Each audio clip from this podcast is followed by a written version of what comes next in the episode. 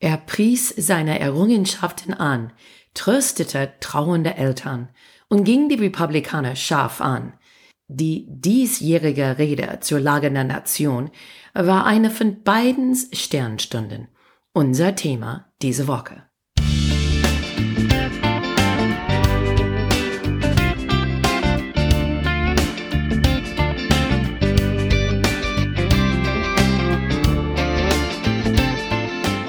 Hey guys, welcome to Amerika übersetzt. Ein Blick über den Teich von zwei Amerikanerinnen. I'm Wendy Brown. And I'm Jennifer Bourguignon. Hello, lovers. Heute ist Dienstag, die 14. Februar, Valentinstag. Also noch eine beliebte amerikanische Tradition, dass wir exportiert haben. Und äh, man macht das auch jetzt hier in Deutschland. Ein besonderes Abendessen mit deinem Freund oder Freundin oder ein paar Schokoladen oder Blumen schicken an eine Geliebte oder ein Crush. Also Wendy, du hast auch für Valentinstag Tag deine ähm, sexy Voice, oder? Ja, ich habe mein Valentinstag äh, Stimme mitgebracht heute. also Bevor wir über unsere Themen reden für heute, die politische Theater auf höchstem Niveau. Die State of the Union war letzte Woche und äh, Joe Biden hat eine seine Rede gehalten. Das ist einmal im Jahr, wo der Präsident darf erzählen von, äh, was er geschafft hat und äh, was für Herausforderungen liegen vor uns und vor seinem Plan äh, uninterrupted vor der ganze Kongress und der ganze Land im Prime Time, Abend im Fernsehen. Also das wollen wir diskutieren heute und ein paar andere Sachen. Aber ich glaube, Wendy, vielleicht bevor wir anfangen, können wir ein bisschen Hintergrund zu Valentinstag und wie diese Tradition gewachsen ist in den USA. Wie, woher kommt das eigentlich? Es kommt aus die frühchristliche Zeit. Gab viele Märtyrer, so Martyrs, die hatten die Name Valentin gehabt.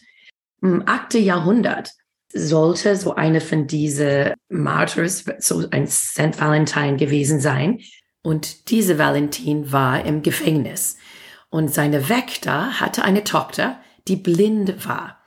Und offenbar, die Legende sagt, dass Valentin hat diese Tochter geheilt.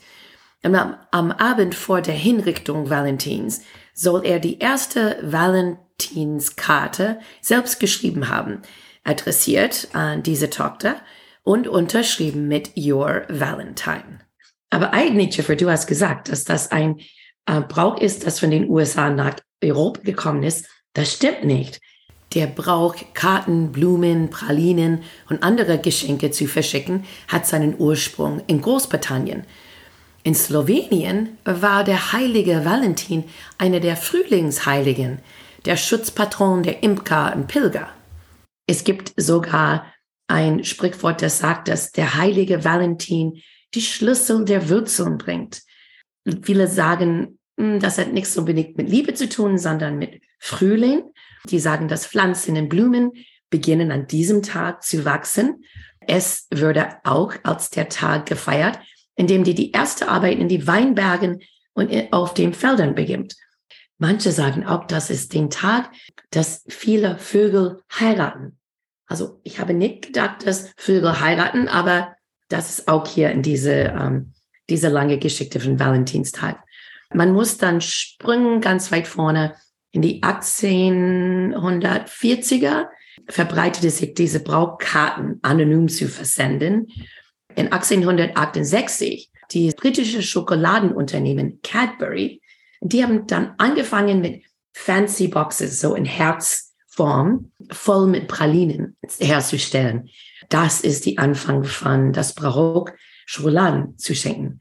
Heutzutage gibt es ungefähr 190 Millionen Valentinsgrüße. Die werden jedes Jahr in den USA verschickt. Um, ähm, und wenn du dazu bringst, alle die kleinen Kerzen, die die Kinder in die Schule bringen, für Freunde und für ihre Lehrerin, ist es viel, viel größer als das. Dieses Jahr, die indische Regierung forderte die Menschen auf, am Valentinstag Kühe zu umarmen. Um, es gibt ein Animal Welfare Board of India und die sagten am Mittwoch, dass das Umarmen von Kühen emotionalen Reichtum bringen wird und das individuelle und kollektive Glück steigern wird. Du weißt du was, ich glaube das ähm, äh, mit einem Kuh, aber dass ähm, eine Tierumarmung würde alle gut tun. Und eigentlich sind die Kuh, die haben diese große Augen, sehen immer na, ein bisschen fast depressiv, wie die eine Umarmung brauchen könnte. Also ich kenne wenige Kühe, die so stehen würden, so dass ich die umarmen konnte. ähm, in den USA, die nehmen nicht dieses Forderung an. Äh, Im Durchschnitt, die Amerikaner geben 193 Dollar aus für ihre Valentine. Ähm, insgesamt, das ist 26 Milliarden für diese Feiertag. Und oben auf die Liste sind Süßigkeiten, dann kommt Kärtchen und dann Blumen. Und meinst du, dass dieses Jahr auch ein paar Ballons oh, aufgegeben werden? Ja, funny that you should mention that, Wendy. Ja, Ballon könnte sein, ne? Also mindestens oder vielleicht schickt China ein paar Ballon äh, um die Welt. Also Valentins Geschenk wissen wir äh, nicht. Wir wissen eigentlich wirklich nichts über die vier Ballons, die sind in die letzten paar Tage äh, runtergeschossen von äh, Kampfjets in den äh, USA. Also ein, als es über Alaska war, ein, also Kanada hat geschossen, ein neulich über Michigan, nicht so weit von wo meine Mutter wohnt, in Nordwisconsin. Das erste war geschossen, also fast vor der Haustür von, von meinem Papa von South Carolina. Also, was die sind, woher die kommen, warum die jetzt plötzlich ähm, zu sehen sind, ähm, wissen wir nicht. Mindestens ich habe einen Artikel neulich gelesen, gab ein Interview mit einer eine Sprecher von der Pentagon, von unser Sicherheitsministerium und er hat gesagt auch, also entweder die wissen und sagen nichts, aber er hat gesagt, wir wissen nichts davon, äh, können nicht ausschließen, dass die äh, so Aliens von einem anderen Planet sind. Was wirklich, also das klingt ja ein bisschen farfetched, dass ein, ja, es ist echt Komisch. Wir wissen, dass das erste, hier geschossen war, schon über South Carolina, das war tatsächlich eine chinesische Spionballon. Die chinesische Regierung hat äh, sich ein bisschen entschuldigt, erstmal gelogen, gesagt, das war nur eine Wetterforschung. Und jetzt haben die Amerikaner das gesammelt und äh, versuchen dann davon zu lernen, äh, zu erfahren, was die Chinesen machen damit, was die können. Also es gibt viele verschiedene Theorien. Insofern, wir warten mit dieser Geschichte. Vielleicht diskutieren wir das in ein paar Wochen, wenn wir mehr wissen. Aber eine, eine äh, skurrile Geschichte, ne? Also irgendwas von einem, ein Film äh, mit äh, Will Smith oder irgendwelche.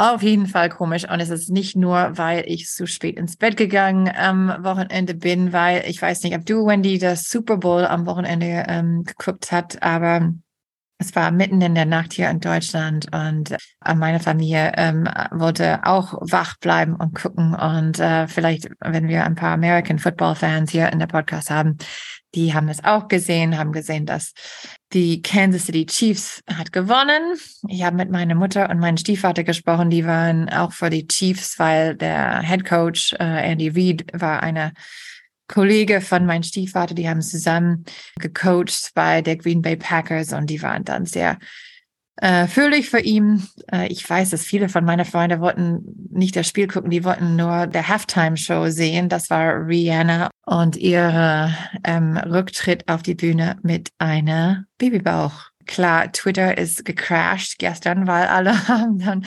spekuliert, ob sie wirklich schwanger war oder oder ob das äh, nur ein Spiel war, aber das war auch ähm, der Nachrichten am Wochenende. Aber also Stichwort der Drama von der Super Bowl. Und äh, wollen wir jetzt über der Drama in Kongress reden. Und das war letzte Woche die State of the Union. Erstmal, Wendy, was ist genau die State of the Union Rede? Was ist das und ähm, warum gibt's jedes Jahr sowas? Interessanterweise, die State of the Union Adresse, das ist eine Tradition, es ist kein Pflicht. Es steht nicht in der Verfassung. In der Verfassung steht nur, dass der Präsidenten sollte nur ab und zu Kongress informieren. Aber es ist eine wunderbare Chance für einen Präsident, vor beide Kammern der Kongress zu stehen, hat alle Fernsehsender zur Verfügung gehabt, zum Hauptsendezeit, ohne Unterbrechung und hat keine lästigen Journalisten dabei.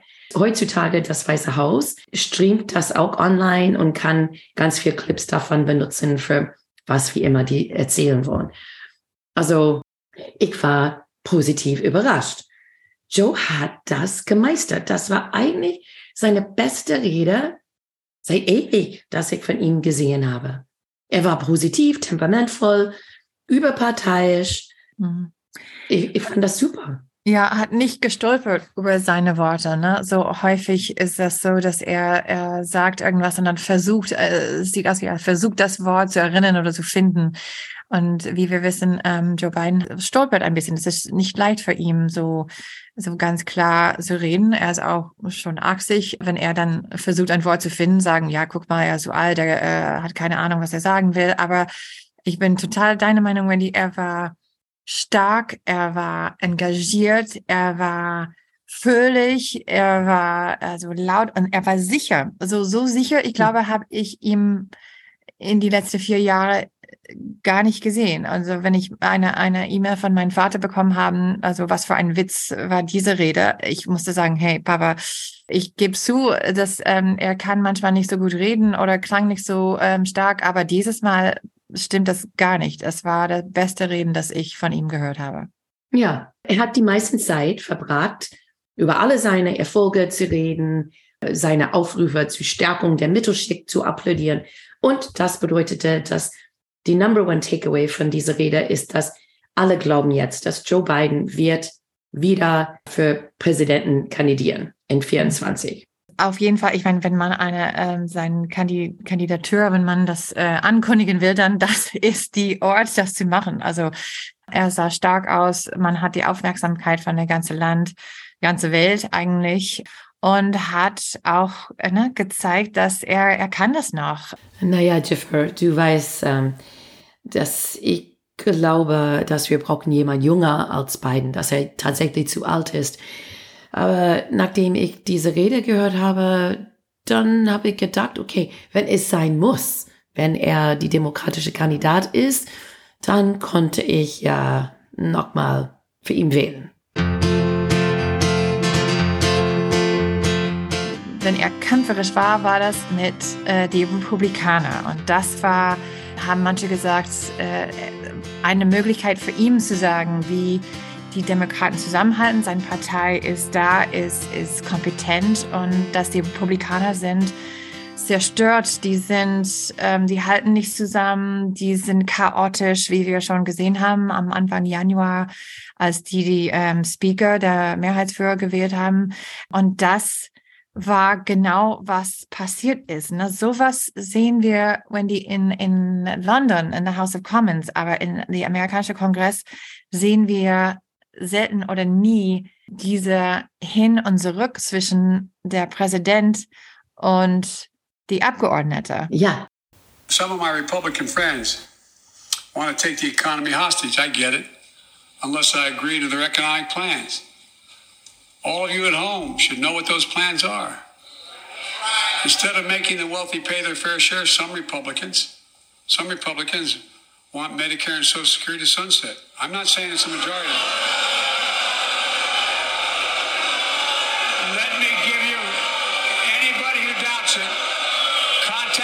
Office. I'll give you a copy. I'll give you a copy of the proposal. That means Congress doesn't vote. Well, I'm glad to see you. No, I tell you, I, I enjoy conversion. You know, it means if if Congress doesn't keep the programs the way they are, they'd go away. Other Republicans say, I'm not saying it's a majority of you. I don't even think it's even a significant, but it's being proposed by individuals. Normalerweise keine schreit mitten in die Rede von dem Präsident. Aber es ist lustig, wenn man in die Presse liest, ja, die, die benennen andere Wörter so unhöflich, höhnisch, unprofessionell, chaotisch Marjorie Taylor Greene. Ja, mhm. sie ist, ähm, sie stellt sich jetzt als die, die beste Freundin von Kevin McCarthy. Ähm, aber eigentlich, sie ist wirklich ein Dawn in der Seite von äh, Joe Biden ein bisschen. Sie kam komplett in weiß. Sie sah selber aus wie eine China-Ballon. Und offenbar vor die Rede, sie ist durch die Hallen gegangen mit einem weißen Ballon, ja. Und sie wollte das reinbringen mit ihr und jemand hat sie davon abgehalten, Gott sei Dank. Aber während die Rede von Joe Biden, als Joe Biden hat gesagt, manche Republikaner wollen Sozialversicherung kürzen, dann hat Marjorie Taylor Greene geschrien, you liar, du Lügner, ja. Und das letzte Mal, dass das passiert hat oder etwas ähnliches, war in 2009. Und das war eine um, Südcarolina Republikaner, der während einer Obama-Rede auch geschrien hat. Aber er hat nachher total, er hat sich entschuldigt mehrmals und, und das war von das Repräsentantenhaus nicht als gut gefunden. Mhm. Und dieses Mal, ich glaube, die haben alle, die fand, was Marjorie Taylor Greene gemacht hat, echt gut. Ja, der Fall hat auch gezeigt, vielleicht, dass ähm, mindestens äh, hat die Presse erzählt, dass Biden und McCarthy haben sich getroffen bevor der Rede und haben beide Seiten gesagt, dass die bleiben ruhig, dass Biden würde nichts gegen die MAGA-Republikaner sagen und McCarthy sollte ähm, gesprochen haben, dass ähm, seine Taliban 20, wie man sagt, diese, diese unruhige, chaotische Teil von, von seiner Partei würde sich benehmen. Aber wie wir gesehen haben, also, hat nicht geklappt. Ähm, MTG ähm, hat sich nicht äh, benommen, äh, war sehr laut, war sehr kämpferisch und das zeigt vielleicht nochmal, dass äh, McCarthy hat die Kontrolle nicht über seine Partei ähm, als Speaker und äh, als der Mehrheitsführer normalerweise, ne, so das ist die the Mother Hen, also ne, das ist der Person, der sagt, das darfst du, das darfst du nicht. Und äh, ob McCarthy hat diese Kontrolle oder ob die andere ähm, Teil, also Abgeordnete in seiner Partei, die haben die Kontrolle. Also das war ähm, ein Beispiel von, wie das sein könnte dann mit den Republikanern in der Zukunft. Aber hat auch super gespielt für, für Biden, weil es hat, äh, er musste nichts tun. Ne? Die Republikaner haben alle von allein gezeigt, wie äh, chaotisch die sind, äh, wie trotzig sie sind, äh, wie ja die nicht zusammenhalten können äh, und wie wenig Kontrolle McCarthy hat. Also Insofern, es war ein bisschen ähm, ein Eigentor, wie man sagt, für die äh, Republikaner, ähm, dass die haben das gemacht, ohne dass beiden mussten richtig ähm, viel tun. Und am Ende, wie du gesagt hast, er hat gesagt, manche Republikaner wollen die Sozialversicherungsabkürzen oder abschaffen. Und sie haben alle geschrien und dann hat er gesagt, ja, na gut, dann äh, sind wir einig, dann ist das nicht so. Also das war ein kleiner Einpunkt beiden ne, in diese Tennisspiel von dieser Kampf zwischen die zwei Seiten. Ganz klug von ihm und viele haben auch gesagt, es zeigt, wie gesagt, dass er komplett mental ähm, stark und, und da ist, dass er so ganz spontan in einer so High Stakes, so eine wichtige Rede das spielen könnte. Also ja, wir sollten auch sagen, dass ähm, vor zwei Wochen haben wir über diese Schuldenobergrenze gesprochen und äh, dieses Spiel zwischen den Republikanern und die Demokraten. Und das, ähm, es gab tatsächlich diese ähm, Treffen zwischen Kevin McCarthy Repräsentantenhausführer und äh, Joe Biden.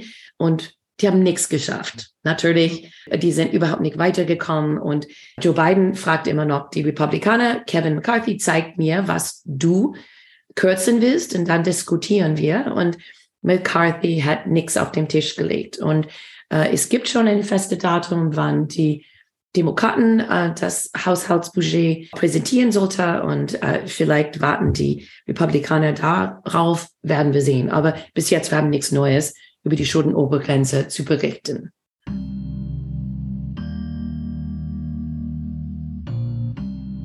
Aber die eine bewegende Moment auch in der Rede war, als äh, Biden hat ähm, die Eltern von Tyree Nichols erwähnt. Die waren da im, im Kongress Tyree Nichols war eine schwarze Mann, das äh, getötet war von äh, die Polizei vor ein paar Wochen in Memphis. das sollte eine normale Verkehrsstopp sein und ähm, irgendwie ist es schiefgelaufen. Es ist ähm, viel, das noch nicht gewusst ist, aber fünf äh, auch schwarze Polizisten haben ihm ähm, geprügelt, bis er ohnmächtig war und er ist drei Tage später im Krankenhaus gestorben. Also die Eltern von Tyree waren da, als Biden hat dann über äh, Kriminalität und Polizeibrutalität gesprochen und Polizeigewalt und was müssen wir machen, die die Vertrauen wieder zu haben in unsere ähm, Polizei, dass wir brauchen viel Reform in diesem Bereich und das ist eine wichtige Thema. Es war ein bewegender Moment. Seine Eltern saß da und äh, als äh, Biden äh, seine Mutter zitiert hat und gesagt, dass irgendwas gut muss, muss von seinem Tod kommen und äh, das wollen wir, das wollen wir machen. Wir wollen sicher sein, dass er ist nicht für nichts gestorben und äh, wir arbeiten dran. Also ein sehr bewegender Moment. Äh, Das sollte etwas sein, das äh, beide Parteien unterstützen werden. Die haben versucht, ähm, schon vorletztes Jahr, glaube ich, ein Gesetz durchzubringen mit Reform, Polizeireform, haben es nicht geschafft, zwischen die beiden Parteien äh, zu arrangieren. Wir werden sehen, ob die nochmal das versuchen. Aber was ich auch interessant fand bei dieser State of the Union Adresse, das zweite Hälfte von dieser Tradition ist, dass die andere Partei, so der nicht Präsident ist, darf eine Widerlegungsrede halten danach. Und dieses Jahr hat Sarah Huckabee Sanders das gemacht. Vielleicht erinnern unsere Zuhörer diese Name. Sie war eine Weile die Pressesekretär für Trump. Und jetzt ist sie äh, gerade eben als Gouverneur in Arkansas gewählt. Und was hat sie dann gesagt, Jennifer? Sie hat gesagt, also vier verschiedene Sachen, Wendy. Sie hat über CRT, CRT ist Critical Race Theory, davon haben wir schon äh, gesprochen, aber nur CRT, wie sie sagt, über Wokeness, über den Kulturkrieg. Sie hat gesagt, im Amerika der radikalen Linken besteuern Washington sie und sundet ihr hart verdientes Geld an, aber sie werden von hohen Benzinpreisen und leeren Lebensmittelregalen erdrückt. Und unsere Kinder würden beigebracht, sich wegen ihrer Rasse zu hassen, aber nicht einander oder unser großartiges Land zu lieben. Also ich fand der, der Rede ein bisschen extrem. Sie hat versucht, sich als Mutter zu präsentieren, hat über ihre drei Kinder und die Kinder ins Bett zu bringen und äh, das Appell an, an andere Eltern mit Kindern und diese Kulturkrieg in, in die Mitte zu stellen, ähm, was ich fand, sie könnte über viel, viel mehr. Also Inflation ist hoch, es gibt äh, Abtreibungsrecht ist eine große Thema. Ähm, die, diese Spionballons aus China, ich meine, sie hat so viel ähm, Themen und äh, sie hat über Wokeness gesprochen. Also das hat mich ein bisschen ähm, überrascht, aber Wendy, sie hat auch gesagt, entweder du bist normal oder verrückt. Also eine Seite ist normal und eine Seite ist verrückt. Und ich dachte am Anfang, ja, okay, also mindestens versteht, vielleicht ist sie nicht so radikal. Und dann habe ich gedacht, warte mal, sie meinte, dass die linke Seite ist crazy. Ja, genau. Die Ja. Hatte so viel Spaß damit. Wie sie sagt, okay, die Amerikaner haben die Wahl zwischen normal oder verrückt. Und alle denken, welche Seite meinst du? Ja, genau. Weil sie hat gerade eben diese unglaublich dunkle und, und hoffnungslose Rede gehalten. ja. Und Biden war auf die andere Seite Sonne und Blumen, ja. Das war, die konnten nicht mehr gegenseitig sein. Aber okay, sie hat tatsächlich wirklich nur zu die Trump-Republikaner gesprochen, nichts zu das ganze Land. Und Biden hat genau das Gegenteil gemacht. Biden hat versucht, Biden hat versucht, kein Thema anzusprechen, das überhaupt ein Thema Demokrat gegen Republikaner war. Nur über, über parteiische Sachen. Er sagt, er will Präsident für alle sein und so war auch seine Rede. Wir werden sehen, wer ist da normal und wer ist crazy. Huh?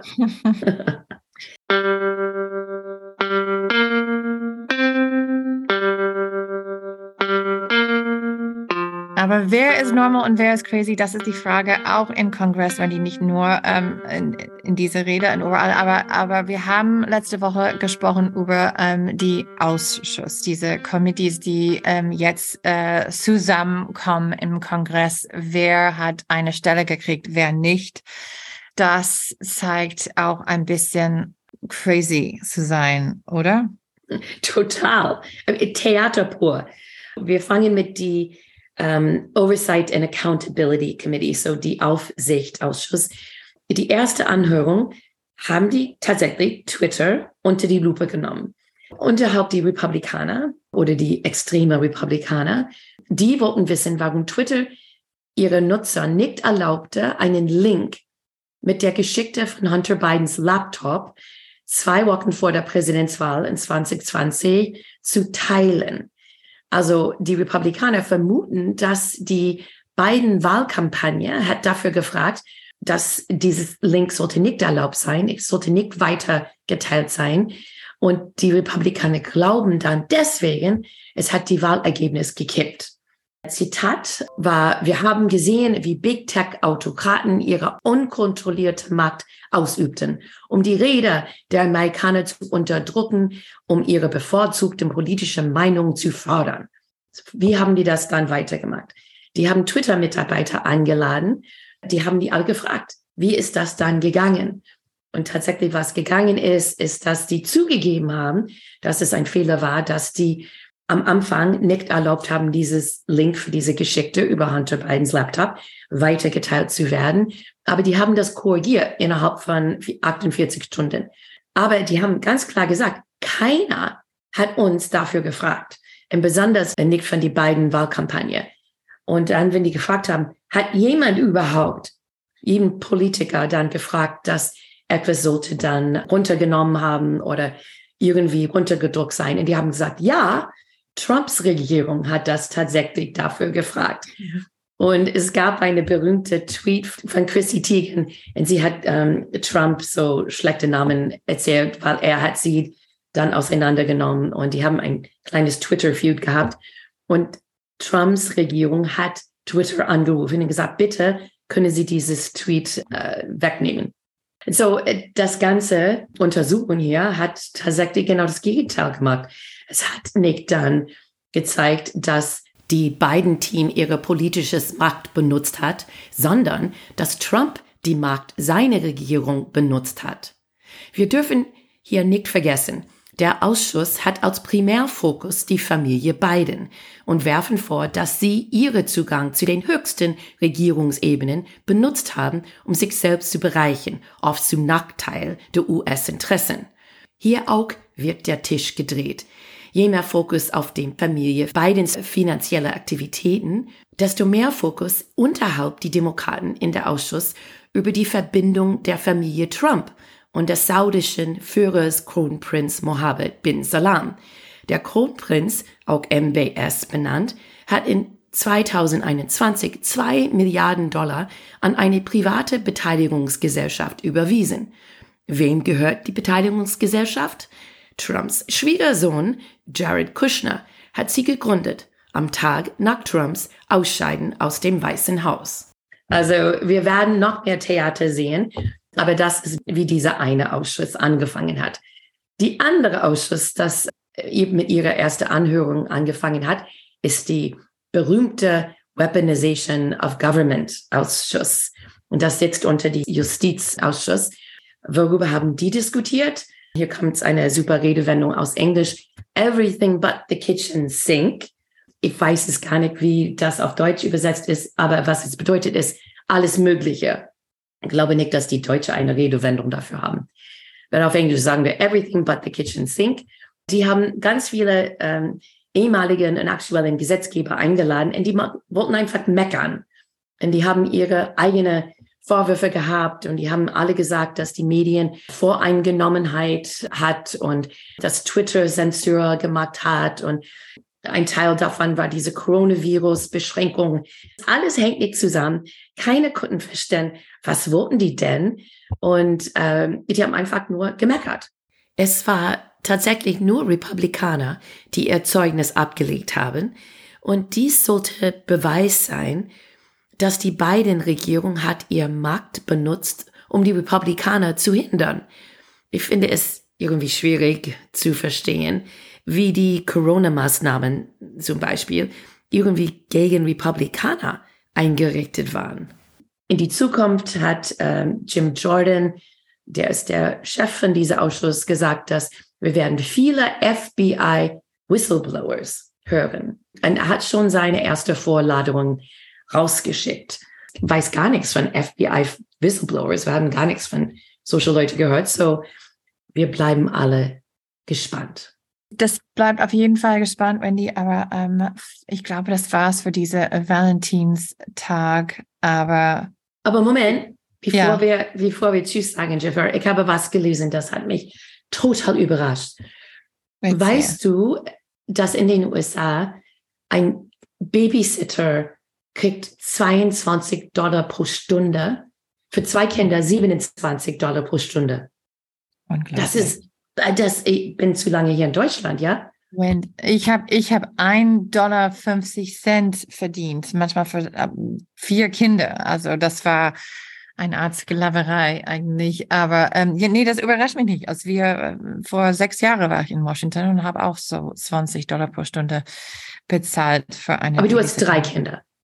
Das stimmt. Aber Drei trotzdem. Kinder. 20 Aber trotzdem, trotzdem hier ist es was, 10 Dollar pro Stunde? Ja, also ja, ich glaube ungefähr. Also Uff. Aber das ist echt, also meistens sind die dann ins Bett, ne? Ähm, und dann, dann kriegt man, also das ist ein super äh, Schülerin-Job äh, oder Studentenjob. Äh, man macht dann die Hausaufgabe, ähm, als die Kinder schlafen. Und äh, nee, aber das ist wirklich äh, Inflation äh, der beste Beispiel dafür. Das ist echt wow. Schwer zu bezahlen, besonders wenn man will einfach einen netten Abend zum Beispiel Valentinstag. Du hast schon äh, gesagt, dass äh, Amerikaner ähm, geben fast 200 Dollar aus pro Valentinstag und vielleicht ein Teil davon ist für die Babysitterin. also. Aber das war's für heute. Vielen Dank fürs Zuhören. Wir wollen von euch hören. Äh, bitte benutzt unsere Facebook-Seite, unser Twitter-Konto oder schickt uns ein Mail at americaübersetzt@gmail.com. Wir freuen uns auf eure Ideen und Kommentare. Wenn unser Podcast dir gefällt, bitte eine positive Bewertung schreiben, ganz gerne, und deine Freunde erzählen. Unsere Musik ist von der sehr talentierten Reha Omayor. In Amerika übersetzt ist ein Projekt von Wendy Brown und Jennifer Bourguignon. Bis in zwei Wochen.